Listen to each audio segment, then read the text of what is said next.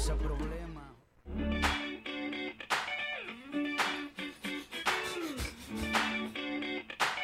¿Dónde pusieron la luz? ¿Dónde pusieron la luz? ¿Dónde pusieron la luz? Un programa de música, música, cine, cine y televisión. Televisión, televisión. Todos los lunes de 16 a 18 por Radio Megafon. Por Radio Megafon.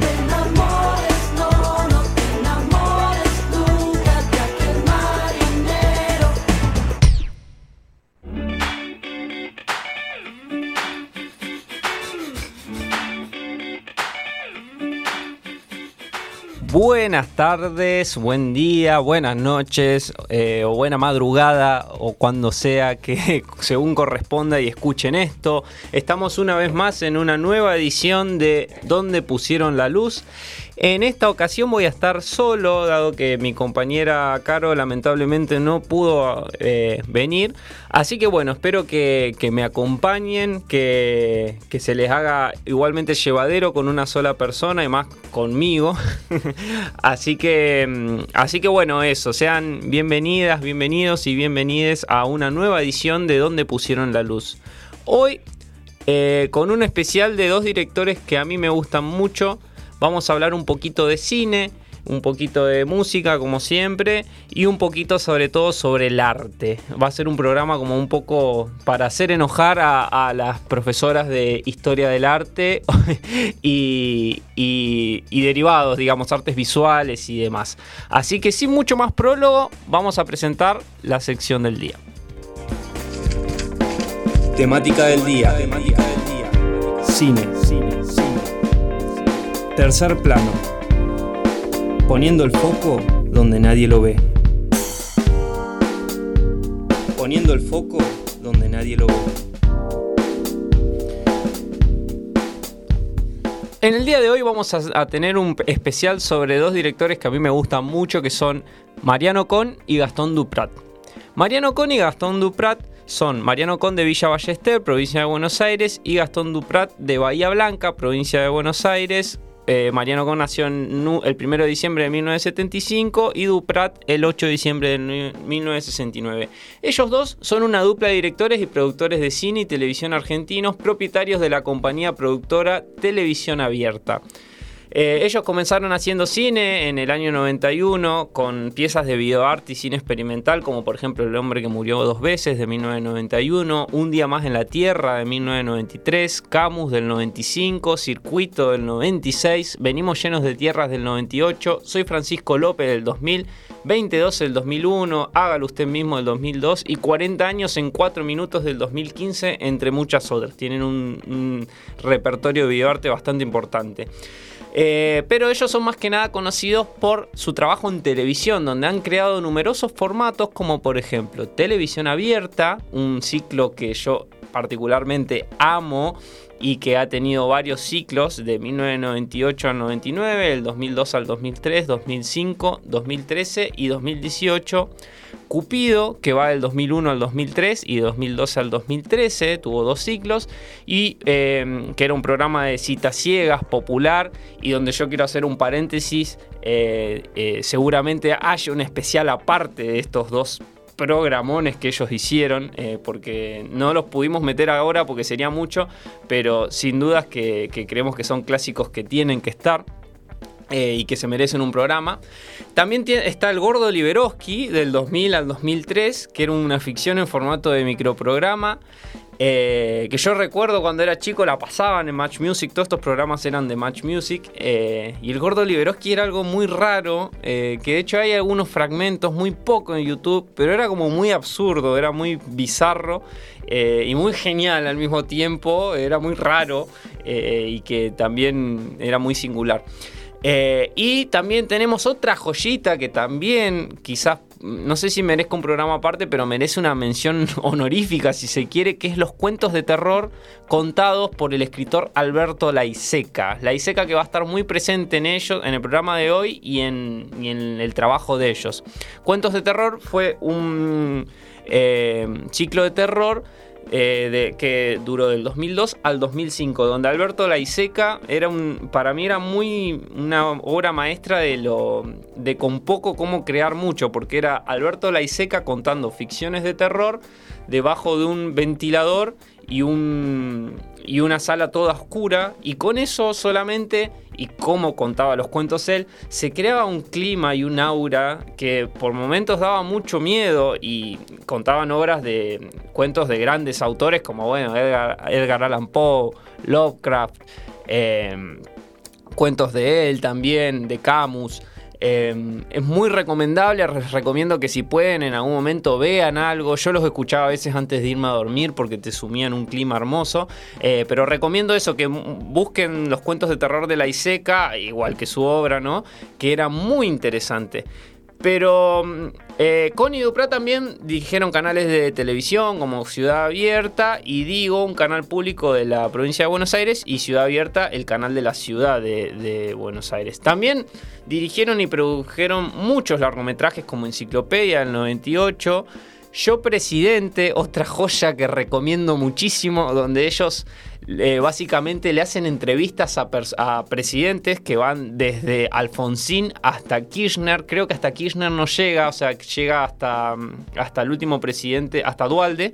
Eh, Kirchner tiene ahí como una especie de, bolo, si se quiere, eh, pero muy interesante esa, esa película de entrevistas a los presidentes porque los retrata de una forma muy cotidiana, si se quiere, y muy por fuera del poder, aunque obviamente eso está eh, rondando y circulando ¿no? en la película, pero es como una, un retrato mucho más descarnado y cotidiano de los tipos, o sea, desde cuestiones como preguntarle a Dualde eh, cómo duerme, si duerme en pijama o no, y cosas que me parecen geniales, o a Menem, eh, que lo hacen hablar, le empieza a hablar una cotorra, es una cosa muy loca, muy delirante, muy bizarra, que también la recomiendo mucho. Yo la he visto con algunos amigos míos que le gusta la cuestión de la política y demás, y es muy, muy bueno.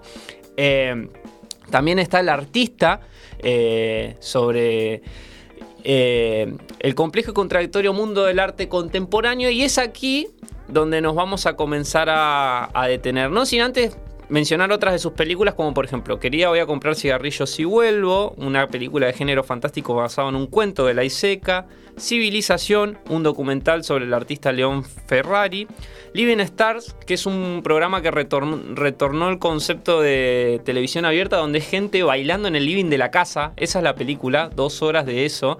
Y es muy bueno porque, por ejemplo, tenés a un dentista que se pone a bailar en su consultorio, y encima es muy parecido a mi gacho, es muy genial por eso. Y el tipo baila y es gente como que en su trabajo o en su casa se pone a bailar. Y es básicamente eso, es como hay algo ahí también de que, estos directores, la idea de, de, estos directores siempre desarrollaron de como, bueno, que la televisión no sea un lugar solamente donde están los ricos y famosos, sino también donde muestren sus gracias y sus talentos. Eh, gente común, como un dentista, un trabajador eh, y, demás. Eso siempre lo han mostrado, sobre todo en televisión abierta, y que es algo que, si bien por momentos eh, nos ha dado algunas perlas y algunas cosas medias polémicas, por decirlo, eh, ellos siempre pregonaron la idea de eso, lo mismo con Cupido, ¿no? De que, eh, las citas y demás de televisión no sea solamente gente, de la gente hegemónica, si se quiere, o famosa, lo que sea, sino también eh, de gente común que iba al programa a buscar, a buscar pareja. volviendo. Tienen otro documental llamado Todo sobre el asado, que es sobre la historia del asado en la Argentina. Que es una genialidad también, unas perlas, esos documentales son una perla. Eh, pero hoy, todo esto mencionando, todo esto mencionando sus, obras eh, de distintos calibres. Después tienen otras películas como, bueno, Mi obra maestra, 4x4 y hace poco, y todavía está en cartel, está La competencia oficial, que es una película con Oscar Martínez y mm, Antonio Banderas y Penélope Cruz, que todavía siguen los cines y la pueden ver. O sea, estos directores están en cartel. Eh, pero lo que nos, hoy nos, nos, nos, reúne es una trilogía de estos, de estos directores que está comprendida por El artista del año 2008, Eh, el hombre al lado del año 2011 y em, El ciudadano ilustre, película del año 2016. Eh, el artista del año 2008 es la primera película de esta trilogía que, vamos a, a analizar. Y es sobre Jorge Ramírez, que es un señor que trabaja de enfermero en un geriátrico. Entre sus pacientes se encuentra Romano, que es un anciano que realiza dibujos que Ramírez va introduciendo poco a poco en el mercado del arte, haciéndolos pasar como propios. El enfermero no tiene ninguna vacilación en hacerse pasar por artista y el medio, ¿y qué empieza a pasar? El medio artístico y académico comienza a rodearlo y lo empieza a reconocer como tal, ¿no? Empieza a darle premios, prestigio, todas cosas que también de alguna manera están muy presentes en esta trilogía eh, y en la cinematografía de estos dos autores.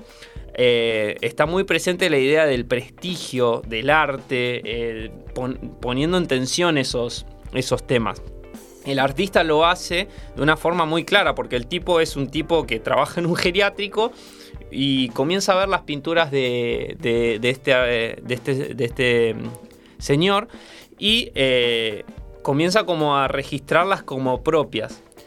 El, artista que hace las pinturas en un geriátrico está interpretado nuevamente por Alberto Laiseca, el escritor, y que es muy interesante porque hay una escena donde está él en el geriátrico y está con otros artistas, como de la talla de León Ferrari o Fogwill, artistas como de la hostia en sus campos, Fogwill de la escritura, León Ferrari de las artes plásticas, y están ahí eh, mirando la televisión como personas anónimas, cuando en realidad son artistas de la hostia, pero que realmente es, o sea, no sé si uno eh, se cruza por la calle a León Ferrari, se, lo cruzara, ¿no? Porque ya no está, eh, o Fogwill, lo reconociera, ¿no?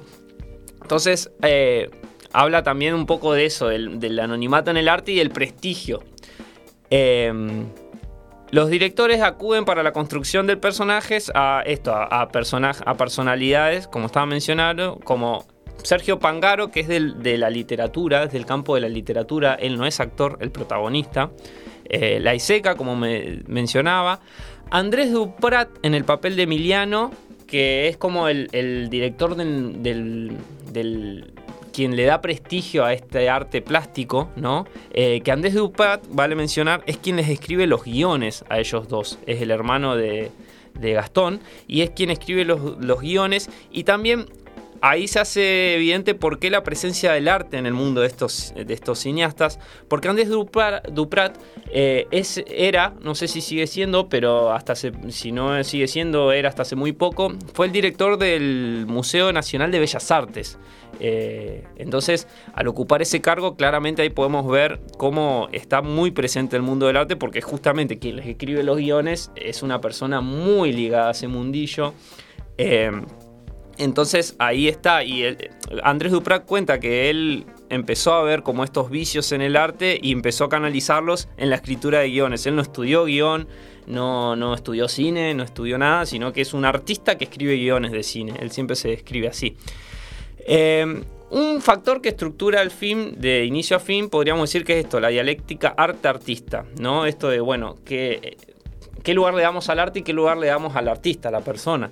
Em, porque podemos ver claramente que Romano, el señor este que pinta, es el artista real a quien alude el título del film y que postrado en una silla de ruedas y sin, sin decir palabras, porque no hablan toda la película, y eso es genial, desde el anonimato crea dibujos y pinturas que son valorados como verdaderas obras de arte y eh, todo el tiempo la película es muy interesante porque lo muestra eh, se lo muestra a los personajes, pero nosotros nunca vemos las obras que el señor pinta. Eso también es muy, muy interesante. Siempre lo vemos a la Iseca o a la gente, a la Iseca pintando o a la gente observando la pieza de arte y nosotros no, nunca vemos qué es lo que está pintando. Eso también es, interesante.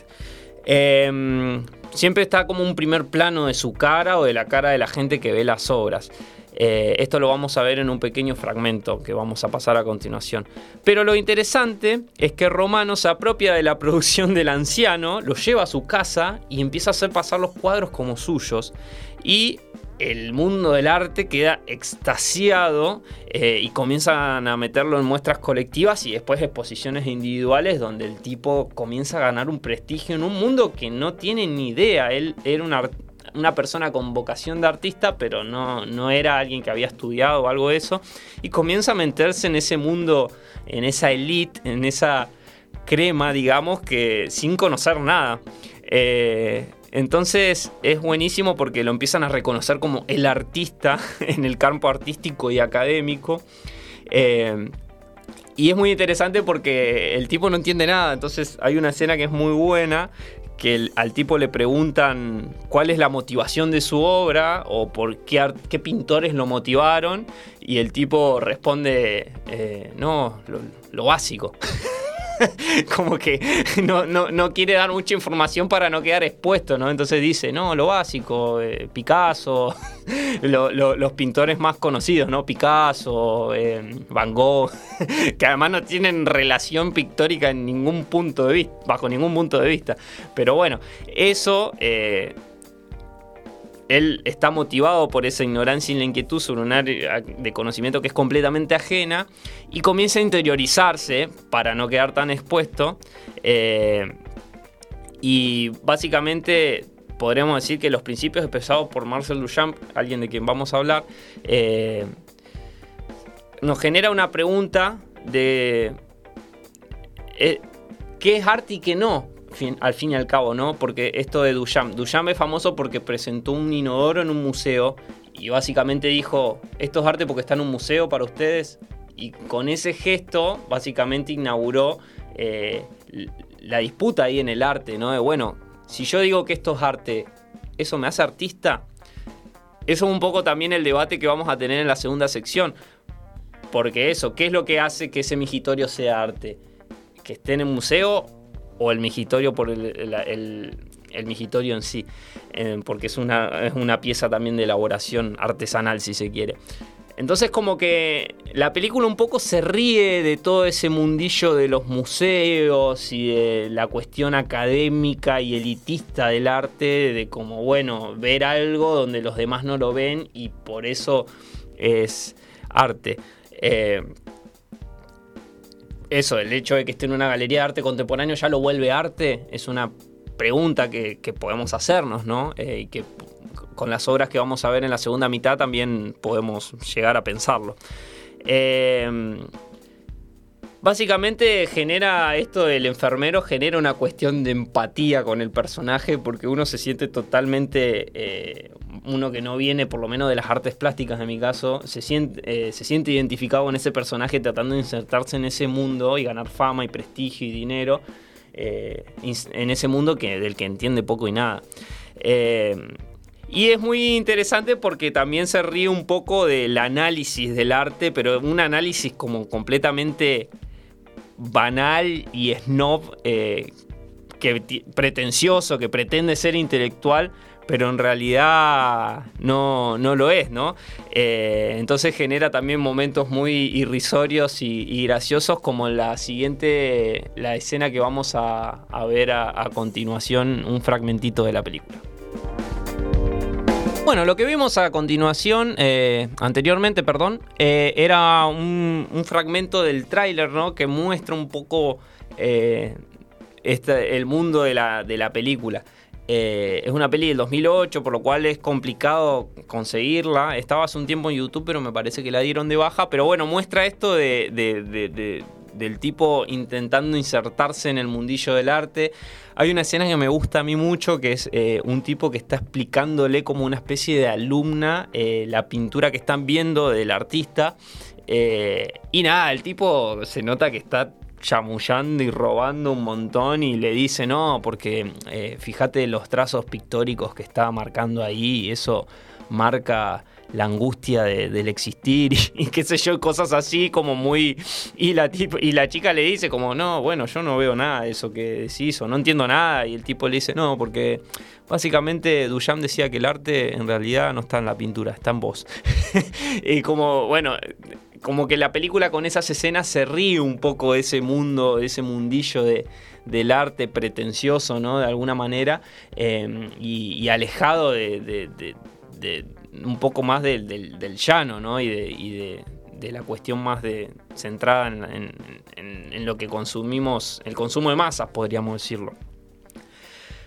Básicamente, resumiendo la película, eh, al poco tiempo eh, nuestro personaje se convierte en una gran celebridad del ambiente. Organizan eh, charlas, conversaciones de, sobre su obra museos, analizada por filósofos, sociólogos, eh, etcétera. Que hay una cosa muy interesante porque ahí aparece Duprat. Eh, el Andrés Duprat, el quien escribe el guion, eh, haciendo como una especie de curaduría y él manifiesta que el arte que está viendo del artista le hace acordar mucho un arte que se dio en un momento de la historia llamado arte de los locos, que era donde gente encerrada en asilos eh, pintaba y, como que el, arte de este artista tenía elementos pictóricos muy similares a ese estilo de arte. Y ahí nuestro personaje queda como medio eh, en vilo porque como que se empieza a sospechar que le van a, le van a descubrir el truco, ¿no?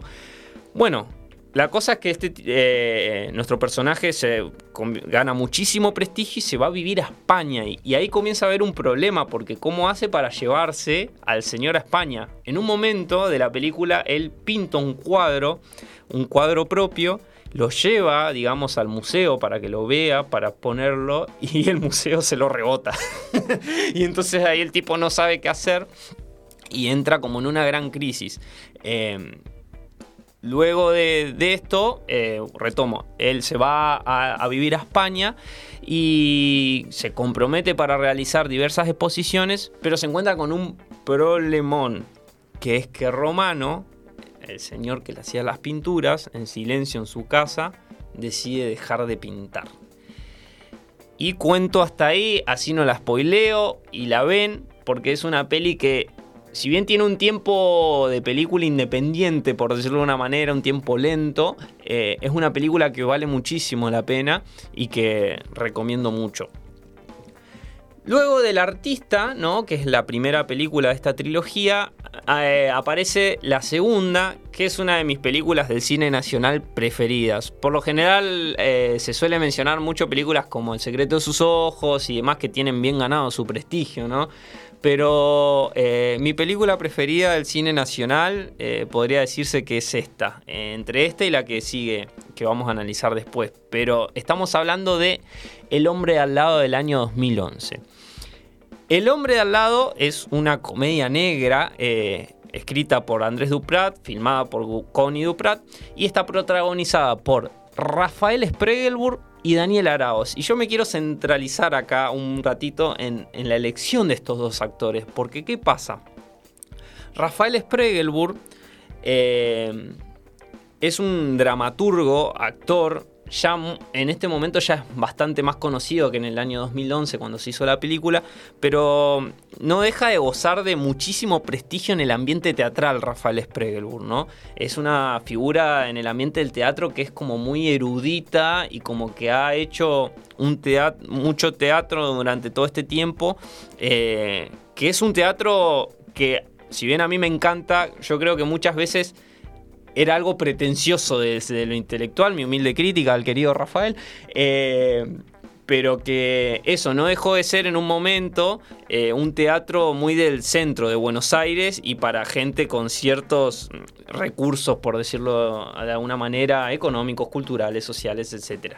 Y por el otro lado tenemos a Daniel Araos, que Daniel Araos eh, seguramente lo conozcan, es un actor reconocido que ha hecho radio con Tortonese en los 80, que ha contado chistes en el programa de Susana, em, que está en una película Papá se volvió loco con Franchella. Ah, es como un, cómico muy popular, digamos. Entonces, los, eh, los, directores muy inteligentemente, y esto lo van a hacer varias veces a lo largo de su filmografía, juntaron a un erudito del teatro, eh, eh, de la élite cultural y demás, podríamos decirlo, con un cómico popular, bien, eh, bien popular y bien de barrio también, con un bozarrón hermoso. y los pusieron en roles un tanto similares a los que ellos ocupan en sus vidas cotidianas, ¿no? Porque la película narra un conflicto entre vecinos que no tiene, parece nunca tener tregua. ¿Qué pasa? El personaje de Daniel Araos, Víctor, abre em, una ventana del otro lado de la casa del personaje de Leonardo, que es el de Rafael Spregelburg. ¿Qué pasa? Leonardo vive en la casa Le Corbusier de La Plata, que es una casa del arquitecto Le Corbusier. El arquitecto Le Corbusier ha ido construyendo casas en distintas partes del mundo y una de esas casas, que son unas obras impresionantes de arquitectura, eh, está en la ciudad de La Plata. Bueno, el personaje de Leonardo vive en la casa de Le Corbusier. ¿Y qué pasa? Eh, el otro personaje, Víctor, el de Daniel Araos, le abre una ventana en la medianera dando a la casa, ¿no? Entonces, ¿qué pasa? Em, que eh, Víctor es un vendedor de autos usados que es súper vulgar, súper rústico y súper avasallador. Es como una cuestión eh, de dos mundos ultra contrapuestos que se tienen que, no, eh, violentamente se ven conectados por esa, esa ventana, ¿no?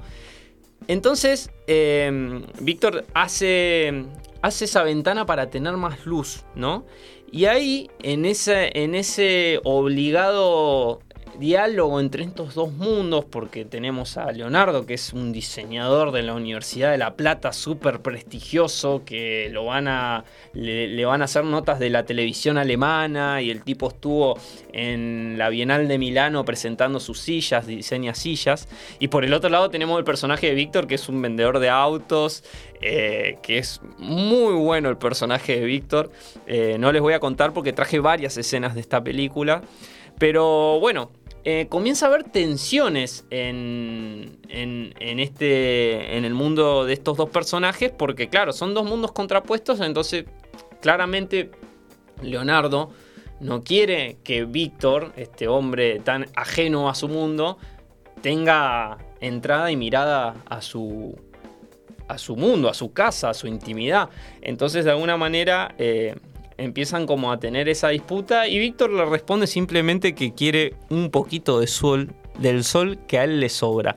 Esto lo podemos ver en una escena que, que, les traje de esta película, que es el primer encuentro entre ellos dos y ya se puede notar un poco la tensión que hay entre ellos, ¿no? y entre estos dos mundos. Es una escena que a mí me encanta.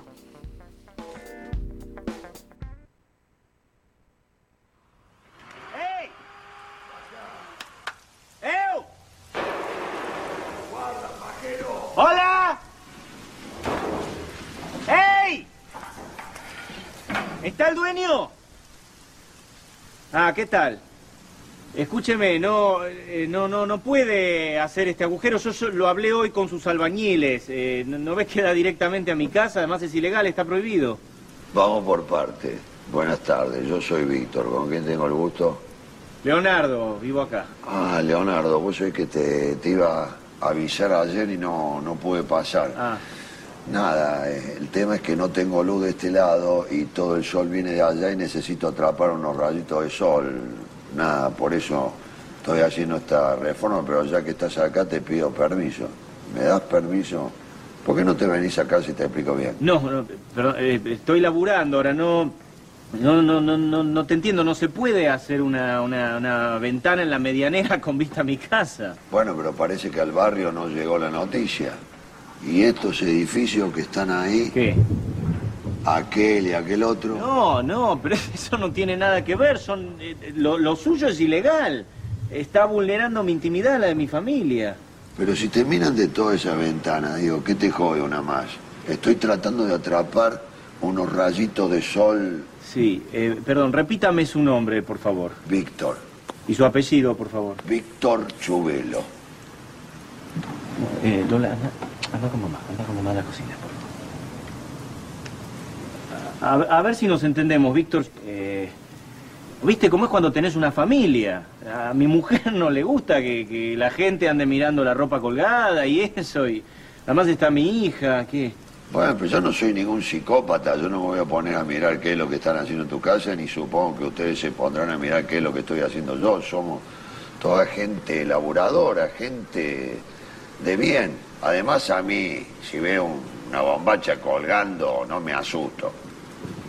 Está, está, eh, sí, no, eh, a ver, yo no lo digo por vos específicamente, pero imagínate que vos un día te vas o alquilás, vendés, qué sé yo, y acá viene un inquilino que no sabemos quién es, y el tipo, ¿qué, qué tiene? Una, una vidriera adentro de mi casa.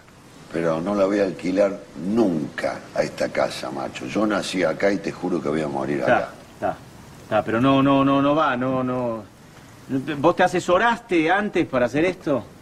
No nos pongamos legalistas. Ah, ¿no? ¿Por qué no te venís a casa y charlamos? Estoy acá a la vuelta, yo, calle 54, número 320, puerta al fondo. Vení, te tomamos unos mates y charlamos de vecino a Mira, vecino. perdóname, yo ahora estoy laburando a mil, en serio, no puedo. Yo te, te pido una cosa, vos tapame el agujero, déjame todo como estaba y la semana que viene, si querés, con tiempo, nos tomamos unos mates. Leandro, Leonardo, Leonardo, necesito un cachito de luz. Atrapar unos rayitos de sol.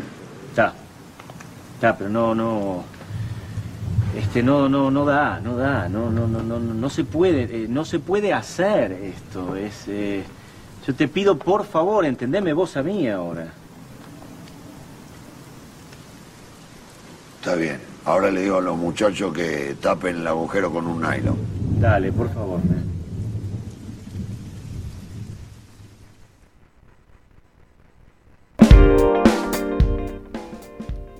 Bueno, eh, me encanta esta escena. eh, y, y pinta de cuerpo entero perfectamente a los, a los personajes de la película, eh, los protagonistas de la película. Ya uno ve eh, o escucha, si están escuchando esto, esta escena, y ya claramente se puede percibir, si se quiere, el conflicto de la, de la película y el mundo de estos dos personajes, ¿no? Cómo se hablan, cómo se, cómo se expresa uno, cómo se expresa el otro. eh, y sobre todo el conflicto, ¿no? Y esto, esto de, los, de los rayitos de sol, ¿no? Que a vos te, te sobran. Y yo quiero agarrar un poquito del sol que a vos te sobra. Esa frase. Para mí la película en un conflicto muy cotidiano, muy simple, deja notar muchísimas cosas y eso es como el gran logro de esta película, de que con una, si se quiere, hasta podría pensarse pavada, eh, pintan dos mundos eh, y dos, si se quiere, hasta clases sociales, me animo a decir, o, dos eh, situaciones do- eh, muy distintas, ¿no?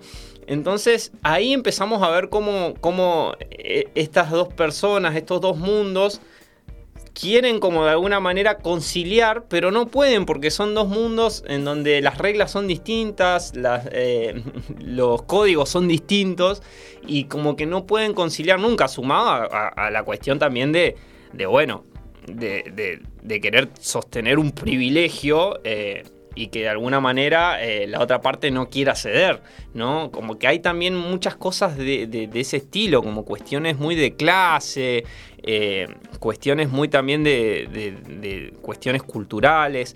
El arte, por ejemplo, está muy presente también en esta película porque no olvidemos que el personaje de Spregelbull, Leonardo, es un prestigioso diseñador de sillas que tiene mucha fama, prestigio y por ende dinero y por ende puede acceder a abogados eh, y a, a distintas cosas que el personaje de Víctor no. Pero no quiere decir que Víctor no resuelva las cosas por sus medios, por ejemplo, o negocie por sus propios medios. Eh, seleccioné otra escena que me encanta a mí, que es donde ellos eh, negocian de alguna manera, donde Víctor lo va a buscar a Leonardo, de las tantas escenas que lo va a buscar, y trata de negociar que por favor le dejen abrir la ventana con los rayitos de sol.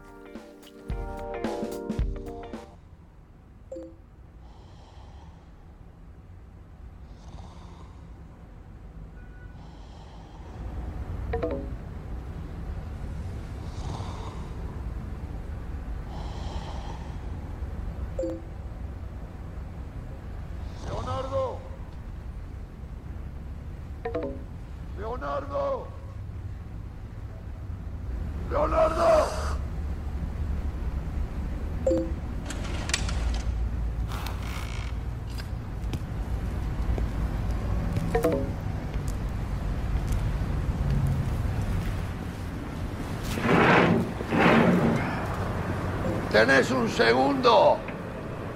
Quiero charlar sobre la reformita. Ah, sí, decime. No, pero acá no. Mejor vamos a un bar y charlamos tranquilo de amigo a amigo. ¿Sabes qué pasa? Estoy laburando ahora. Pero si hace media hora que estás cabeceando ahí frente a la computadora. Déjate de joder, Leonardo, baja. Está. Eh, está, cinco minutos nomás. ¿Vamos al bar de la esquina? Ese bar está lleno de negro. Vení, baja. Sí, eh... Estoy, estoy medio ocupado, en serio. ¿Por qué no me decís acá? Leonardo, ¿podés bajar? Está, espera, espera.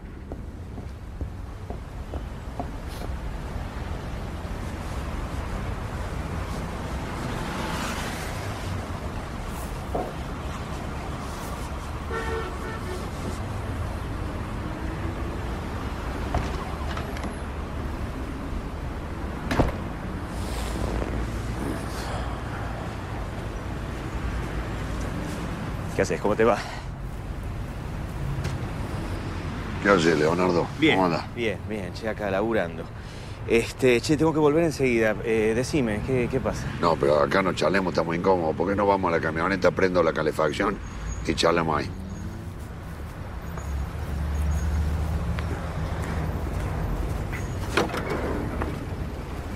Uh, mira, es un mundo esto. ¿Qué pasa? Sí, per- perdón, permiso. ¿eh? ¿Ves? Tiene un cablecito acá con 12 voltios para mantener el agua caliente. Eso sí tengo que perfeccionarlo porque me está saliendo re caliente. Claro, está buenísimo. Che, Bueno. dale, contame que tengo un minuto. Ahí eh, po- podíamos ver un poco la escena donde eh, el personaje de Víctor lo va, lo va a buscar eh, y, y trata de negociar, negociar de alguna manera la, la apertura de la, de la, de la ventana. Eh, y lo, es muy buena esta escena porque lo mete a la camioneta y se ponen a, hablar sobre, bueno, cómo, cómo hacer la, la reforma, ¿no? Eh, y, y- le dice, eh, el personaje de Víctor trata de como trata de negociar la, la- la- la ventana y le dice como que, bueno, que se quede tranquilo, que la ventana que va a hacer va a ser acorde a su casa, al estilo modernoso de su casa y que va a ser la ventana más canchera del barrio, digamos. Y el otro tipo no quiere saber nada porque siempre en el interior de Leonardo, Víctor es un grasa, ¿no? Entonces, es como que no quiere saber nada y trata de como de una manera u otra siempre con rodeos, porque nunca le dice, che, no me gusta, porque no me gusta tu ventana, no me, no me gustas vos, etcétera, etcétera, sino siempre con rodeos, entonces siempre le tira la pelota a la mujer, al suegro, de que no, ellos son los dueños y ellos es gente muy jodida y que no quiere, yo no tengo problema, pero en realidad el que no quiere es él y la mujer, pero el que mayormente no quiere es él. Vamos y le explicamos. Entonces, ahí sucede, sucede, sucede esa negociación, digamos, que. esa negociación que, tienen ellos dos y que, y que bueno, se, se va dando en varios pasajes de la película porque es todo el tiempo la película un, puje, un- una puja entre, entre, entre, ellos, entre ellos dos.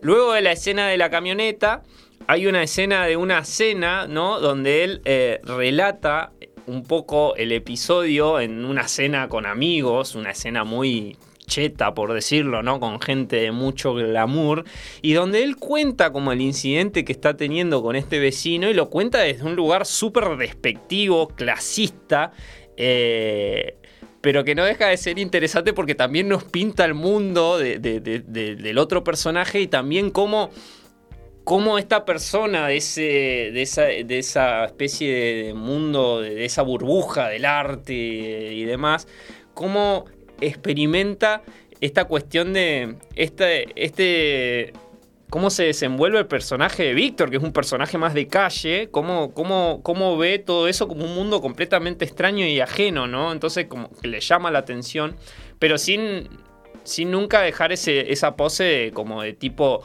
eh, superado y, en un nivel más alto que él por, no sé, por tener más recursos, si se quiere, eh, y como en cierto sentido hasta de burla de este personaje que es un poco más eh, brutal, si se quiere. Eh, vamos a ver un pequeño fragmento de una escena de la cena.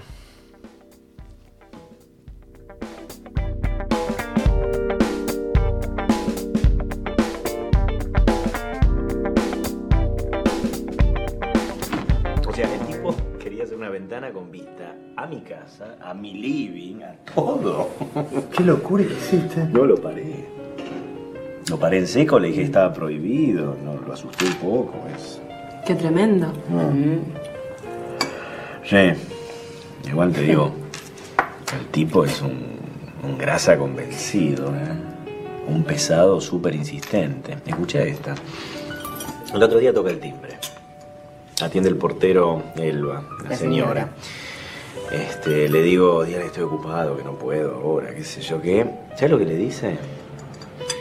Dígale que se deje de joder, que está al pedo, que ya se fueron los de la tele. O sea, el tipo estaba espiando y vio cuando se fueron los del canal. No, no, no, es de terror, es una pesadilla. ¿eh?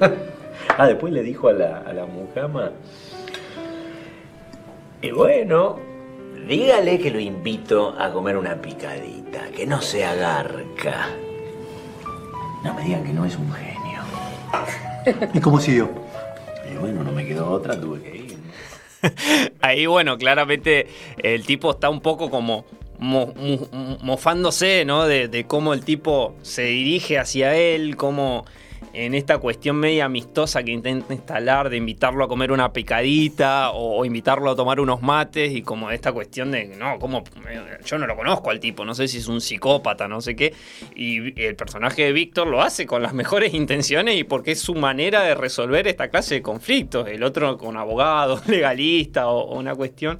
Y esta escena me encanta porque eh, cuenta también que van al bar este canchero eh, ahí en, en la ciudad de La Plata, y cuenta, por ejemplo, que el tipo eh, viene un viene un, trapito a, a, tratar de limpiar el vidrio, qué sé yo, y, y la situación como que se pone tensa y los, los, comensales de la cena dicen, ay, sí, los trapitos me dan miedo, qué sé yo, desde ese clasismo. Y, el tipo cuenta cómo resuelve el problema, que se había puesto medio tenso, y dice que le da un, manotazo en el culo al trapito, le dice algo al oído y el trapito se cae de risa y se va. O después viene alguien que le quiere cuidar el auto cuando lo estaciona y el tipo dice que le dice con su bozarrón, la bozarrón, el bozarrón de Daniel Araos, le dice, no, cuida, mirámelo, no, cuidalo, que no es lo mismo. y, los personajes como que se matan de risa, de cómo el tipo se, mueve, digamos, en, la calle.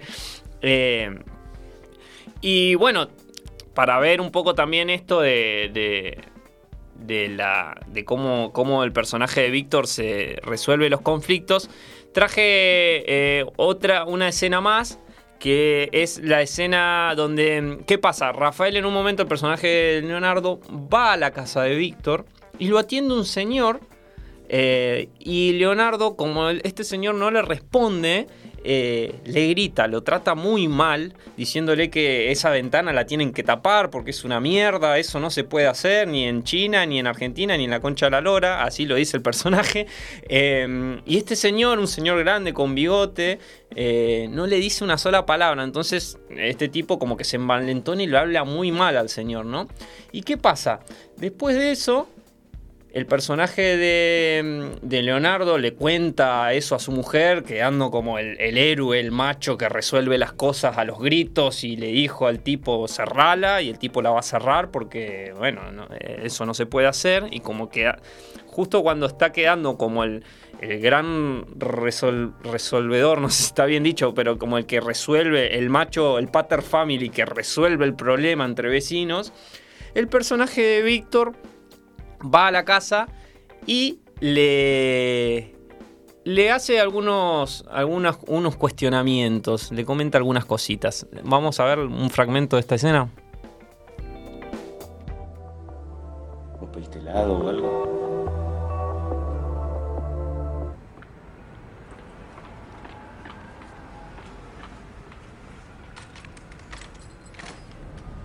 disculpa la hora, Master. Leonardo, estuve pensando el tema de la ventana y, y tenés razón. Perdóname. Lo que pasa es que se me mete una idea en la cabeza y me obsesiono y me cebo mal. Tapala y listo. Me dijo mi tío que anduviste por casa. Ah, era tu tío. Estuve, sí, le estuve explicando cómo tiene que hacer todo. Bueno, lo de la ventana está aclarado. Bien. Ahora, bajo ningún tipo de circunstancia voy a permitir que le levantes la voz a mi tío Carlos. Pará, pará, pará. Yo no sé qué, qué- qué te habrá dicho tu tío. ¿Vos no te diste cuenta que mi tío Carlos no es como nosotros? ¿No te diste cuenta que es retrasado mental? A mí me podés decir lo que quieras, pero el que se mete con mi tío Carlos, le como los huevos. Esté donde esté, sea quien sea. Esa escena me encanta también. Eh, es, es buenísima esa escena porque, eh, claro, el personaje de Leonardo no se dio cuenta que el tío Carlos de Víctor eh, es una persona que tiene un- una especie de retraso madurativo. o, eh, y, es muy, muy interesante cómo va y lo defiende, porque lo defiende de una manera muy rústica, diciendo cosas que ya no se dicen, como que es retrasado mental, eh, o, que tiene ca- capacidades diferentes, todas estas cosas que ya, eh, ya se sabe que no, no hay, no, se, no hay que dirigirse así. Eh, pero el, el tipo, aún así, todo en su brutalidad, tiene una actitud muy noble, que es defender a su tío, que fue violentado por este tipo, ¿no? Que, que- que donde le dieron un atisbo de- de- de poder eh, expresarse, expresó toda su ira y su, y su microfascismo, por decirlo de alguna manera, con alguien que, que no le respondió, ¿no? Entonces, como que el tipo mostró la hilacha, el personaje de Leonardo, ¿no? Ahí y el personaje de Víctor va y le dice, mirá, yo si le gritás a mi tío Carlos de nuevo, te como los huevos, así, li- lisa y llanamente, sin vueltas ni nada. Me encanta esta escena porque eh, después el tipo se va y le dice, bueno, me- vos, a mí, dice, lo de la ventana está aclarado, pero vos a mí me vas a pedir disculpas. Y el personaje Leonardo, que era hace cinco minutos el macho con su mujer, que exponiendo cómo resolvió el, el conflicto, le dice, está bien, te, discúlpame, ¿viste? A los, se va, toca el timbre nuevo, vuelve y le dice, te volvés a meter con mi tío Carlos y te- yo te juro que te mato, cagón, hijo de puta. Y se queda un rato serio y le dice, nah, chiste, hermanazo, ¿cómo va a hacer eso? Y, uy, ya se me hizo tarde y se va. como que tiene unas formas muy raras de, de- de manejarse el tipo, pero no hace que no sea entrañable el personaje, porque ahí está teniendo una actitud completamente noble que es la de defender a su, a su tío. Eh, bueno, y para, para cerrar, porque eh, sobre esta película y ya meternos en El Ciudadano Ilustre, eh, nada, la, a la película le fue muy bien, eh, fue- estuvo prenominada al Oscar eh, y obtuvo muchísimas buenas críticas de medios internacionales y nacionales. Fue como el primer boom de ellos en el cine nacional, en el ambiente más nacional. Eh, bueno, el conflicto no lo voy a contar cómo se resuelve, véanla, está buenísima. Eh, hay un montón de escenas que traje más que van a quedar afuera porque si no, no vamos a dar con el tiempo. Pero véanla, creo que está en YouTube la película, súper accesible, dura una hora y media. Y nada, véanla. Yo esta película se la hago ver a todo el mundo, todos mis amigos, todas mis parejas, toda la gente que quiero, se la recomiendo porque es una peli que, amo. Eh, bueno, y para terminar con esta trilogía, nos queda El Ciudadano Ilustre, que es del 2016. eh, se estrenó el 8 de septiembre de 2016 y el 11 de noviembre en España. Y eh, está protagonizada por Oscar Martínez. Que Oscar Martínez, gracias a esta película, no es eh, un dato menor, ganó la Copa Volpi al mejor actor por esta película. Que la Copa Volpi es un premio del Festival de Cine Venecia, uno de los festivales de cine más prestigiosos del mundo, que lo han ganado actores como John Penn, eh, lo ha ganado De Niro, lo ha ganado Al Pacino, lo ha ganado eh, actores de esa talla. Y nosotros, este es el momento Mi País, Mi País, tenemos la suerte de que Oscar Martínez ganó ese premio recontra prestigioso. Eh, nada, es un dato de color que me parece importante mencionarlo, porque es como tenemos a Oscar Martínez ahí compartiendo lugar con, con esos actores mundialmente, de talla mundial, ¿no? La sinopsis es bastante simple. Daniel Mantovani, el personaje de Oscar Martínez, es un escritor argentino que vive hace muchos años en Europa, más de cuatro décadas, y es consagrado mundialmente por haber obtenido el Premio Nobel de Literatura. Eh, la película arranca con el discurso inicial de Daniel Mantovani contando, eh, dando las gracias y a medias porque eh, el tipo claramente dice, bueno, muchas gracias, dice, eh, pero como que se revela ante ese ente que lo, que lo premia, diciéndole que eh, si él ganó ese premio es porque evidentemente él es el actor más cómodo, porque su obra está de acuerdo con académicos, eruditos, academias, críticos y toda esa gente que hace como una crítica y evalúa el arte y que claramente eh, Reyes, entonces, y, que va justamente en contraposición a lo que para él el arte es, que el arte debe interpelar, debe cuestionar y debe todo el tiempo eh, intentar movilizar el status quo. Y si la gente, esa gente, los reyes, los eruditos, los académicos y demás, le dan ese premio es porque evidentemente su arte ha caído en un lugar muy cómodo. Iba a mostrar un fragmento de ese discurso inicial, pero por cuestiones de tiempo no, no lo vamos a hacer. Pero sí, eh, esa escena es una escena hermosa, bellísimamente actuada por Oscar Martínez, que este personaje le queda como anillo al dedo también, que es otro gran hallazgo de estos directores. Utilizan actores para papeles que los desenvuelven muy bien. Em, ¿Qué pasa? Daniel Mantovani, sus novelas se caracterizan por retratar la vida de Sala, que es un pequeño pueblo de la provincia de Buenos Aires. El personaje de Martínez se va de ahí muy joven, de muy joven se va eh, y no regresa hasta que eso, le dan el premio Nobel y recibe una carta. Es muy buena esa escena porque el tipo le, dan invitaciones de, la Universidad de, Varsovia, de la Universidad de Tokio, lo invitan al Museo de la Ciudad de, Sofía, eh, la Universidad de Austria le quiere dar una distinción de honor, todos premios así como súper eh, ceremoniales. Y, le llega una carta de papel eh, donde el intendente de Salas le manda una invitación para que dé unas charlas al pueblo. ¿Qué pasa? El tipo no venía a Argentina hace como 40 años, menos a ese pueblo, y decide volver a ver cómo está el pueblo. Eh, entonces él acepta y va. Al principio, en esta película, el regreso de Daniel Mantovani es un regreso súper triunfal, toda la gente lo quiere, lo aplaude, lo admira, ¿no? Como el tipo que salió de salas para hacer premio Nobel de literatura, algo que no logró ni Borges siquiera.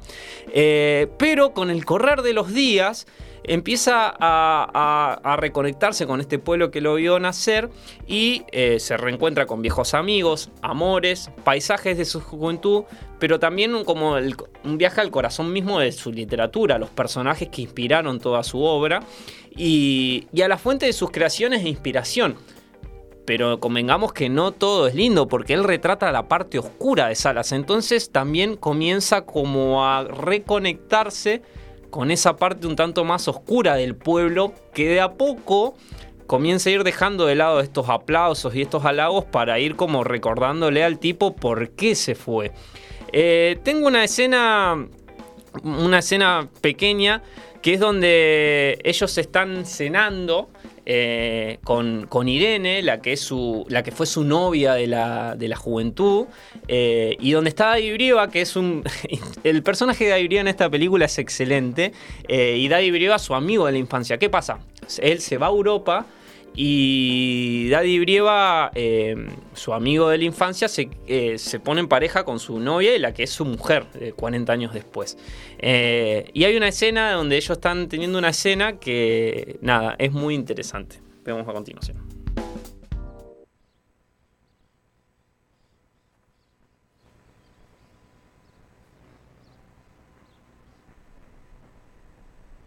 Me llama, la, me llama la atención es que seas tan ingenuo o tan ególatra, no sé. No haber pensado que a lo mejor alguno acá en sala se podía ofender con lo que escribís, ¿no? Más allá que Romero es el tipo más asqueroso de salas, eso ya lo sabemos. ¿Qué pasa? Mirá si vas a comer algo así en Europa. Impresionante. Pero que conste que el asado argentino, o sea, el asado como invento argentino no existe. ¿eh? Ah, no existe. Hace dos mil años los chinos ya comían carne a las brasas. Ah, si se llega a enterar un gaucho de esto, ya hace una, un araquiri, como decir, un... Eso es japonés, ¿no? Se corta la verga con un facón, ¿no? Y las vacas tampoco no son argentinas, las trajo Colón. Argentinos son los avestruces, las perdices.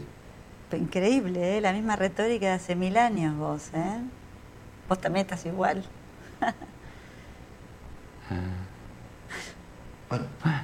Bueno, ¿qué? ¿No? Chinchín. Ah, primero en Chinchín.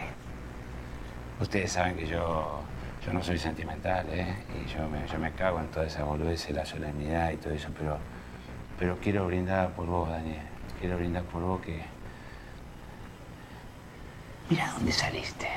Mira dónde saliste y a lo que llegaste. Te rompiste el orto para llegar a lo que llegaste. Me siento muy orgulloso de vos, Daniel. Muy orgulloso. Una persona digna. Honorable. Bien, Daniel.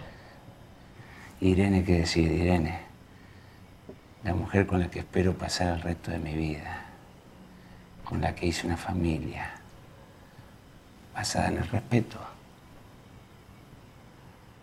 Con la que comparto todas las noches la cama. ¿Qué más? Chin chin.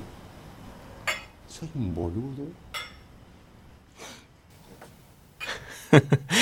Bueno, eh, en esa escena básicamente, eh, para quienes no quizás puedan verlo por YouTube, los tipos están cenando, está el personaje de Mantovani, Daddy Brieva, su amigo de la infancia, y Irene, que Irene es la mujer de Daddy Brieva, pero al mismo tiempo era la exnovia de la juventud de, de Daniel. Y esta cuestión de como de, de- de, bueno, primero felicitarlo a Daniel, pero después de alguna manera eh, decir eso de su de, de- la que era su mujer, eh, Andrea Frigerio, es como muy Nada, es una escena que es muy, muy interesante, está muy bien actuada. David Brieva está muy bien en esta película, Andrea Frigerio también, y bueno, de Oscar Martínez ni, hablar, ¿no?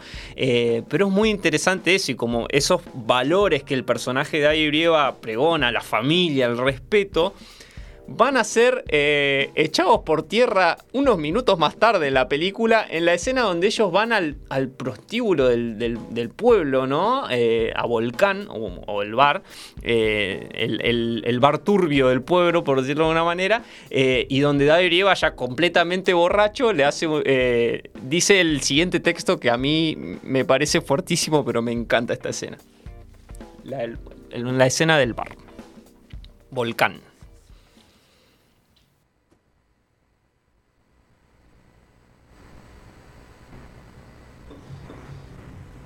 20, 30 veces a cada uno. Me agarro el cherro.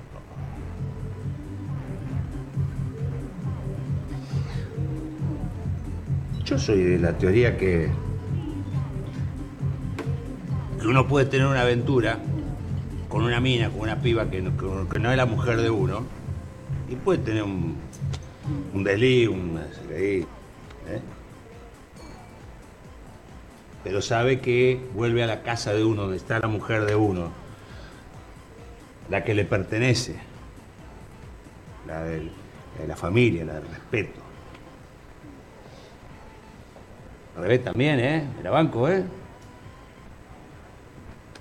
La mujer de uno también puede tener alguna aventura con algún paracaidista. ¿Qué va a hacer?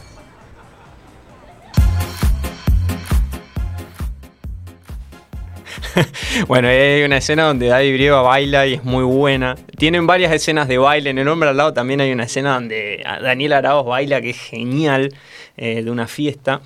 Pero bueno, es como también esta cuestión de relato la situación para quienes no lo vean por YouTube. Ellos están, como decía anteriormente, en el bar este del pueblo donde iba toda la gente a, estar con, con- con las chicas que trabajan ahí. Y, y bueno, nada, eh, él está relatando que estuvo como 30 o 40 veces con las pibas que están ahí y, menciona eso de esa teoría que después en algún momento no se sostiene por cosas que pasan en la película que no voy a spoilear, pero que nada, también marca como estas, estas, estas dos formas irreconciliables de ver el mundo, ¿no? Como que están siempre presentes en la película de ellos.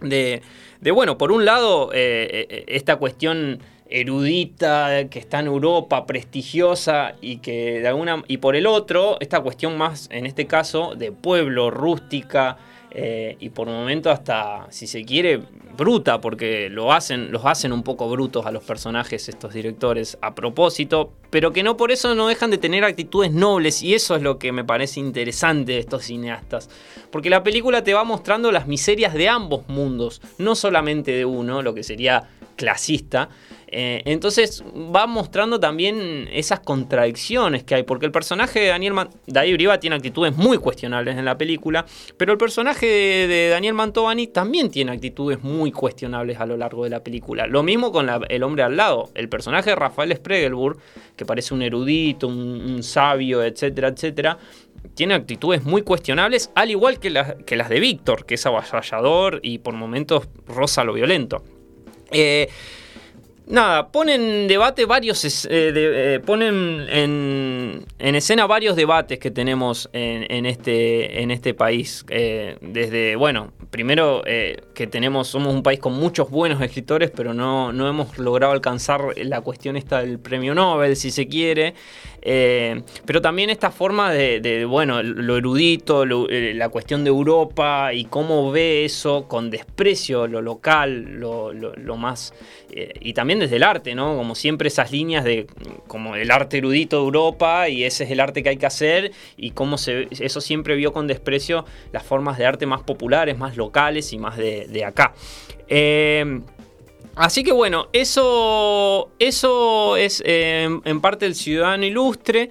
Eh, que es una película que es muy reciente, desde el 2016.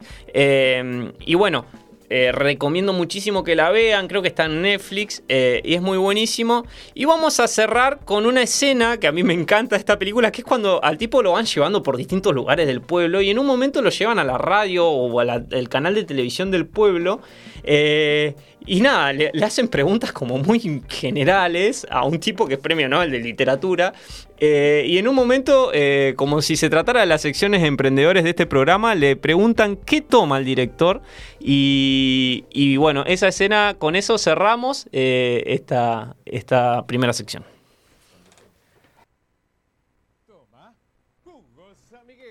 Ricardo y Felipe Vicentini, naranja, pomelo y durazno. Si tiene sabor hasta la última gota, es jugo San Miguel, el jugo que no puede faltar en la mesa familiar. Bueno, Daniel, tengo que despedirte. Muchísimas gracias por tu visita. Realmente un honor, un lujazo para nuestro programa el haberte tenido. Gracias. Muy bien. Bien, eh, continuamos. Estamos en línea con... Todos en un foco iluminando lo no importante. Nosotros te lo mostramos. Te lo mostramos. ¿Dónde pusieron la luz?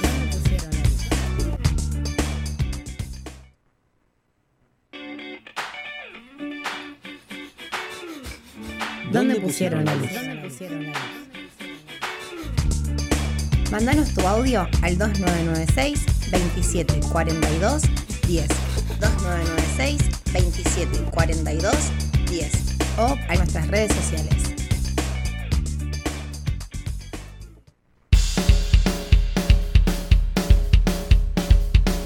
Vengan de a uno, vengan de a uno. La sección de debate calmo y tranquilo. La sección de debate calmo y tranquilo. Bueno, eh, estamos en la segunda mitad del programa, no sin antes mencionarles que anteriormente en la tanda escuchamos el tema Mística de Dante Spinetta.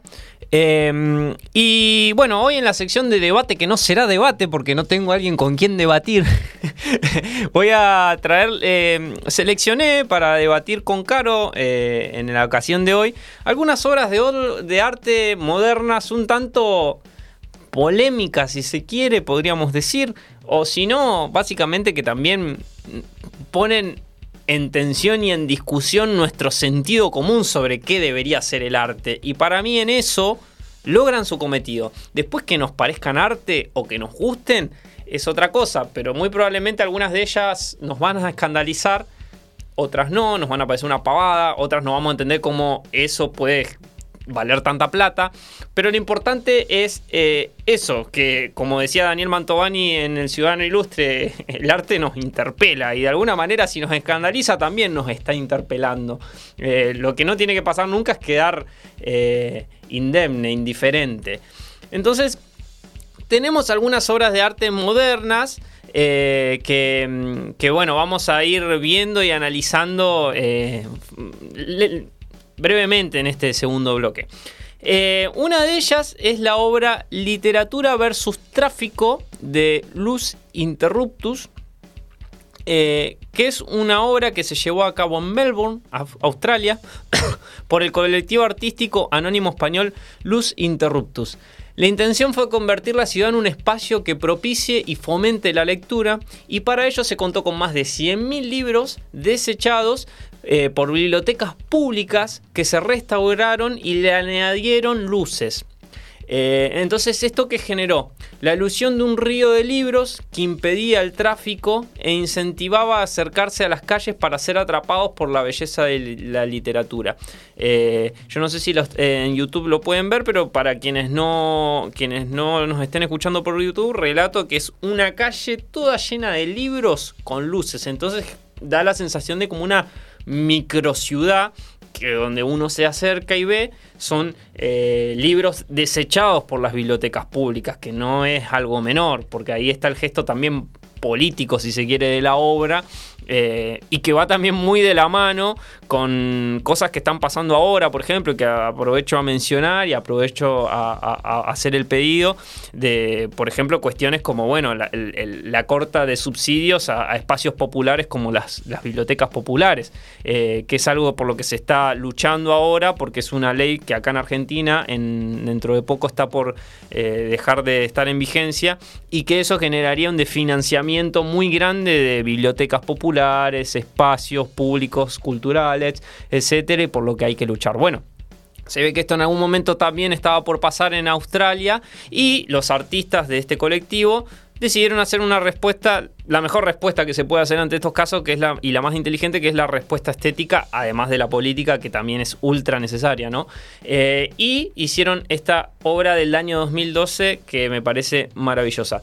Después, por otro lado, tenemos la obra Jabón Humano del 2013 del artista Orestes de la Paz. Eh, que esta es polémica o es rara porque el artista utilizó su propia grasa corporal, la cual fue extraída de una liposucción, para convertirla en 20 pastillas de jabón.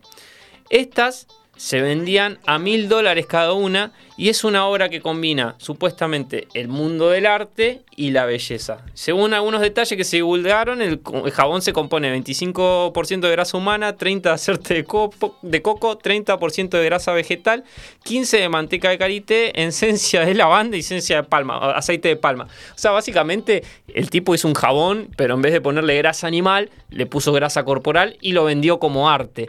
Eh, me hace acordar mucho esta obra, El Club de la Pelea. No sé si alguien la vio, pero cuando los tipos van a, a, las tiendas de liposucción a buscar grasa para hacer los jabones que venden, eh, me hizo acordar mucho mucho a, eso. Aprovecho para mandarle un saludo a gente que nos está escuchando y me ha escrito al, Instagram o al WhatsApp. Bueno, primero mi papá que me dice que mire para adelante a la cámara, así que le mando un saludo mirando a la cámara como un estudio de televisión. Un saludo a mi papá. Eh, también le quiero mandar un saludo a mi compañero Joel de Lima de trabajo. Eh, que también me dijo que nos está escuchando. Eh, no sé si me estará escuchando Caro. Bueno, Caro, esto es lo que pude hacer. Un saludo para, mi compañera también, para la gente que nos esté escuchando.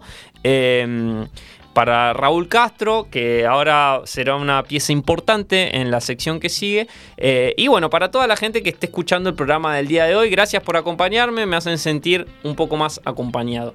Eh, bueno, y desde ya, desde el vamos a Jena, que la paciencia de Jena es de un monje tibetano y lo admiro.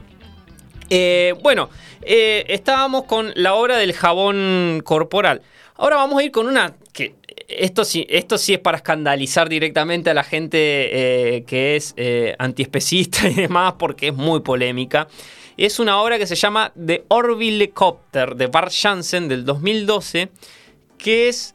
¿Qué pasó? Bart Jansen se le murió su gato y, el tipo lo primero lo disecó eh, y segundo lo disecó de una forma abierta para convertirlo en dron.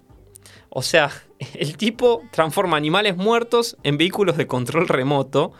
Eh, esto en el caso del gato es con el fin de rendir un homenaje a su gato fallecido de una forma bastante rara.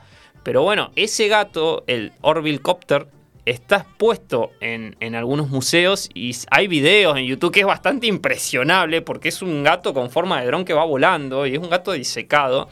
Eh, pero bueno, el tipo de eso hizo una obra y las pone en museos y ha ganado bastante dinero, dinero por eso.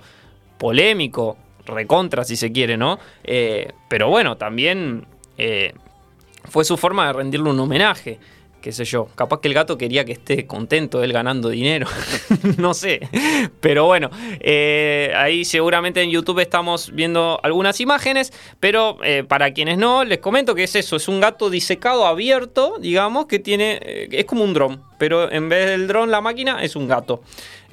muy, muy impresionante, me, daría mucho miedo verlo volar. Después tenemos un episodio muy interesante de Bansky, que es un pintor, bueno, bastante famoso, no sé si lo conocerán. Bansky es un artista urbano que pinta en paredes de distintos lugares del mundo, distintas capitales. Más precisamente se hizo conocido por su trabajo en Londres. Tiene muchísimas eh, pinturas que son famosas, hermosas. De hecho, hace poco me enteré que Jorge Rial tiene un tatuaje de Bansky, que no lo podía creer yo, que es de una nena que está con un arma y como que se dispara y salen muchos pajaritos. Es una obra hermosa. Pero bueno, Bansky, ¿qué pasa? Es un artista también de talla mundial y se hizo famoso eh, en este último tiempo, o se volvió a hablar de él, eh, porque ¿qué pasó? Él, una de sus pinturas una de las más famosas, que se llama Girl with Balloon, Niña con Globo, se vendía por un millón de dólares. La, obra se remata, se hace el remate de la obra y ¿qué pasa? Se vende por esa suma, un millón y medio de dólares casi, eh, que es la, la pieza es una niña que muestra tratando de alcanzar un globo con forma de corazón. Se vende en la subasta y ¿qué pasa? Cuando la pieza se vende, automáticamente se autodestruye. El video está en YouTube, es muy impresionante de como que subastan, martillan ahí, el martillero dice, bueno, vendida, y automáticamente la pieza está en un cuadro. Cuando se. Automáticamente, cuando el martillero dice eso, la pieza que está en un cuadro empieza como a pasar por, como por una impresora que la empieza a picar toda y la rompe toda. Eh, y es impresionante la cara de la gente que no lo podía creer y el gesto, podríamos decir que lo artístico ahí está en el gesto, si se quiere, de autodestruir su propia obra, o, también de reírse de, la cuestión esta del arte comisionado y de las grandes sumas de dinero y de la gente con plata que quiere tener un Bansky porque es Bansky, ¿no? Eh, me parece que ahí hay algo del gesto artístico político que es muy, muy interesante. Está el video. Eh, Está el video ahí en, YouTube eh, dando vueltas. Después, y bueno, por último, van a haber algunas que van a quedar afuera. Pero una que me parece muy interesante y que estuvo muy en boga en este último tiempo es la obra Comediante del autor Mauricio Catelán. Que es una banana, esto es literal, ¿eh? Es una banana pegada en una pared que ¿saben cuánto vale? 120 mil dólares. Es una banana, yo lo, relato, no sé si lo estarán viendo por YouTube, pero es una banana pegada con un pedazo de cinta en una pared del museo. Y esa banana vale esa obra que se llama Comediante, vale 120 mil dólares. ¿Y qué pasa? Mauricio Castelán, eh, ¿qué hace cada tanto? Va y se la come. Entonces, como que eh, también es como que cuando se está por vender la obra, va, la come y la vuelve, vuelven a poner otra para seguir como sosteniendo el precio de la, de la banana pegada en la pared. No por nada la obra se llama comediante. Eh, a mí me parece un gesto artístico muy, muy interesante, polémico, pero no deja de ser eh, también un poco de, como hablábamos de las películas del artista, ¿no? De reírse un poco de la estupidez de ese mundo del arte de museo, pero al mismo tiempo de la estupidez humana, si se quiere, ¿no? De como, bueno, pagar 120 mil dólares por una banana comprada en cualquier lado, pegada en una pared, ¿no? Eh, también hace poco, hace poco digo hoy, antes de venir acá, leí una noticia de que una mujer eh, sacó, la obra era un saco colgado en la pared que también no sé cuánto valía, y la, chica pensó que era un saco olvidado y se lo llevó a su casa y no sabía que era una obra del museo y era una obra que valía muchísima plata, era un saco azul común y corriente. Eh, y la chica se lo llevó a su casa pensando que se lo había olvidado a alguien, medio que lo robó. Y, bueno, nada, después habrá enterado que eh, se llevó una hora de millones de dólares en su casa. Cerrando un poco esta sección de, debate del día, que no fue debate, un poco como esto de, las obras de arte contemporánea, de que como que ya básicamente el cuadro pintado y eso, si bien se siguen haciendo y hay un montón, eh, también el arte contemporáneo es interesante por, por esto, eh, por lo que nos genera y por lo que genera en el mundo y en la gente, ¿no? Eh, y, y, quizás en ese gesto está lo artístico, lo que se busca de lo artístico. Y no mucho más que eso, porque como agota la obra, las obras son ideas que como ideas se agotan por sí solas y no deja de ser esa banana pegada que se come y ya muere la obra. Pero bueno, no dejaban de llamarme la atención y, mi idea era mostrárselas y debatirles o más que nada preguntarles qué les, qué les genera. Así que bueno, vamos a ir con la siguiente sección, la sección de los emprendedores. Emprendedores, emprendedores. La mano que lava la otra.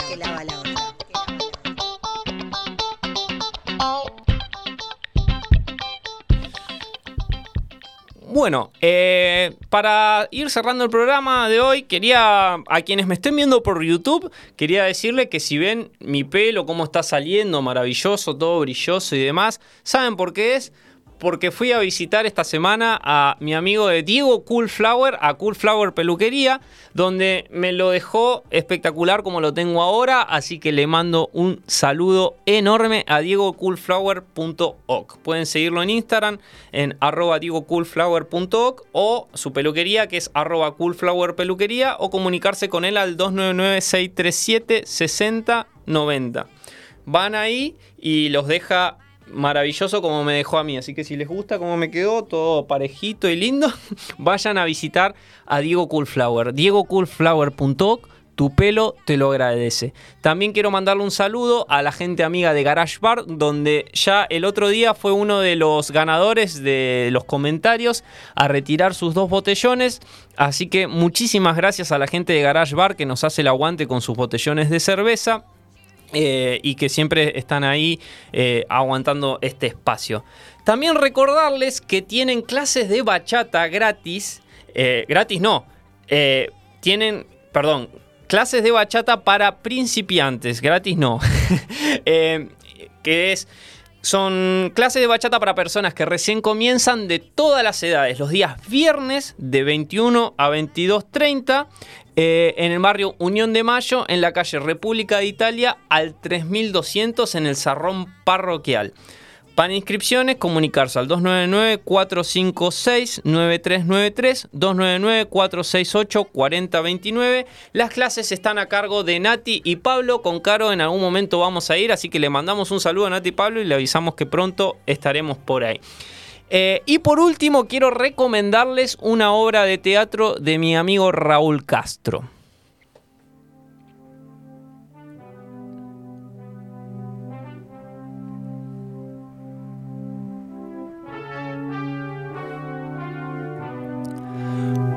Monólogos de la Revolución, de Alejandro Flynn.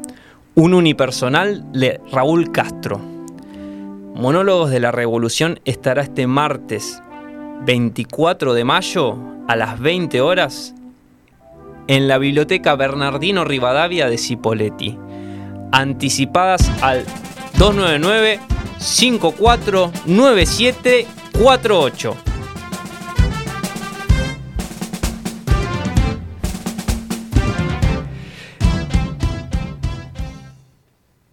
Monólogos de la Revolución también estará con funciones. El viernes 20 de mayo a las 20 en Biblioteca Lier Aragón de Neuquén, el sábado 21 a las 20 horas en Biblioteca Carlos Guido y Espano de Cinco Saltos.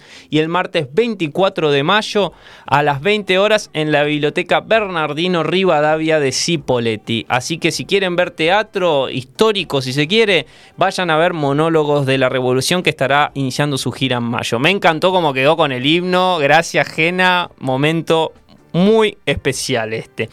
Así que bueno, estábamos llegando al final de nuestro, de nuestro programa del día de hoy eh, sobre el arte. Eh, si se quiere, así que muchísimas gracias a quienes nos estuvieron sintonizando. Le agradezco mucho a, bueno, a la radio, ajena, de nuevo vuelvo a resaltar su, su paciencia de acero. Eh, a la gente que nos está escuchando, la gente amiga, a los emprendedores que nos escriben y a toda la gente que hace posible este programa. Nos reencontraremos el lunes que viene con suerte, si tenemos suerte con Caro, esperemos que sí. Eh, y bueno, espero que hayan disfrutado y que no se les haya hecho tan denso escucharme. a mí solo, eh, espero que no. Eh, nada, así que yo me he sentido muy cómodo, espero que ustedes también. Y bueno, nos vamos con la canción de cierre. que habla un poco sobre el arte, música de putos de Electrochongo, temazo. Nos vemos hasta el lunes que viene. ¿Dónde pusieron la luz? Un programa de música, música, cine, cine y televisión. televisión. televisión. Todos los lunes de 16 a 18 por Radio Megafon. Por Radio Megafon.